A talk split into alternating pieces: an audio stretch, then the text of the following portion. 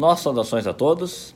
Estamos aqui novamente para acompanharmos o movimento dos mercados de proteínas animais, é, no caso, segmentos de carne bovina, boi gordo, suíno e carne suína, e também frango e carne de frango. Né?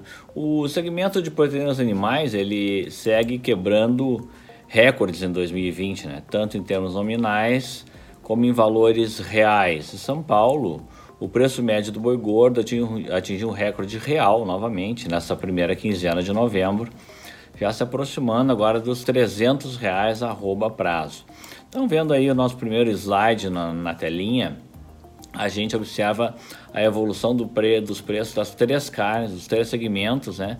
Com o boi gordo aí acumulando nos últimos 30 dias uma alta um pouco mais de 10%, o suíno vivo também, e o frango uma evolução menor. E olhando um horizonte mais longo, nesse acumulado do ano de 2020, o boi gordo já subiu 36%, o frango vivo 42%, e o suíno vivo teve maior alta de 66%. Então são os segmentos todos com bom desempenho de evolução de preço, o frango de uma maneira mais tímida de modo geral. Os preços do boi eles seguem impulsionados pela oferta restrita, que continua restrita mesmo com a chegada dos animais é, terminados em coxa, em confinamento, ainda de maneira insuficiente para é, tornar o mercado tranquilo e bem abastecido. Né? A restrição da oferta ela é um resultado é, da retenção de fêmeas que está sendo muito forte esse ano, é, que quebrou uma direção do ciclo da pecuária que havia se esperado para 2020 não ocorreu. Com a grande rentabilidade do setor aquela necessidade de retenção de fêmeas para você ter é, o número de bezerros suficiente para manter o ciclo produtivo. Bezerro também quebrando recorde esse ano, boi com recorde nominal, recorde real, bezerro também batendo recorde, a carne bovina da mesma forma.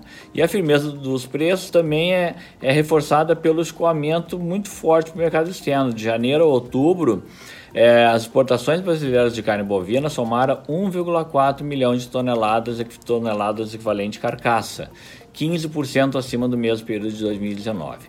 No caso do frango, a gente vai ver também na, na telinha aí ah, o comportamento dos preços. Apesar dos preços em alta, o setor segue enfrentando o problema de custos em elevação que estão acompanhando a alta dos preços, né? maneira, numa maneira ainda insuficiente do comportamento de preços de superar essa forte escalada dos custos. Né? O custo de produção do frango acumula uma alta de 31% em 2020, de janeiro agora até o acumulado de, de novembro.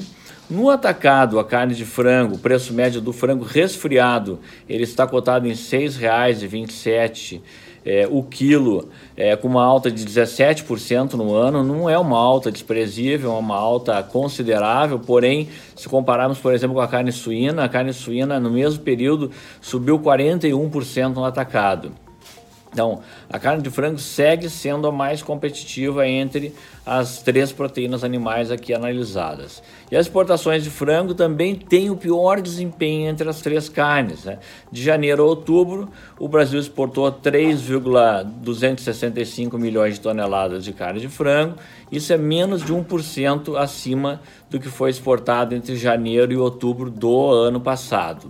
E por fim, olhando o, o suíno, o mercado suíno de carne suína, também é um ano de recordes para o setor, tanto em nível de preço de suíno vivo como em nível de carne suína. E ao contrário do frango, né, aqui o setor se beneficia bastante de preços bem elevados que superam largamente os custos de produção.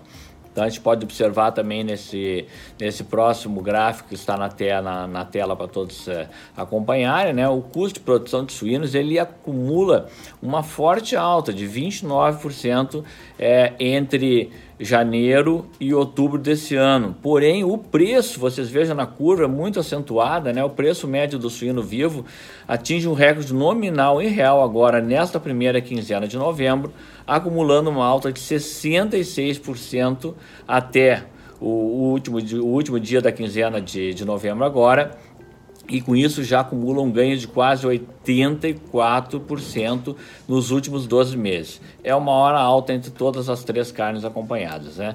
E esse desempenho espetacular da cadeia suinícola esse ano se deve muito as exportações, que atingiram de janeiro e outubro 753 mil toneladas. Isso é mais do que nós tínhamos exportado em todo o ano de 2020, de 2019, desculpa, o ano anterior, que foi de 750 mil toneladas. Então, um cenário mais favorável até esse momento para a cadeia de suínos e para a cadeia da pecuária de corte. Obrigado a todos, nos encontramos aqui novamente na próxima semana.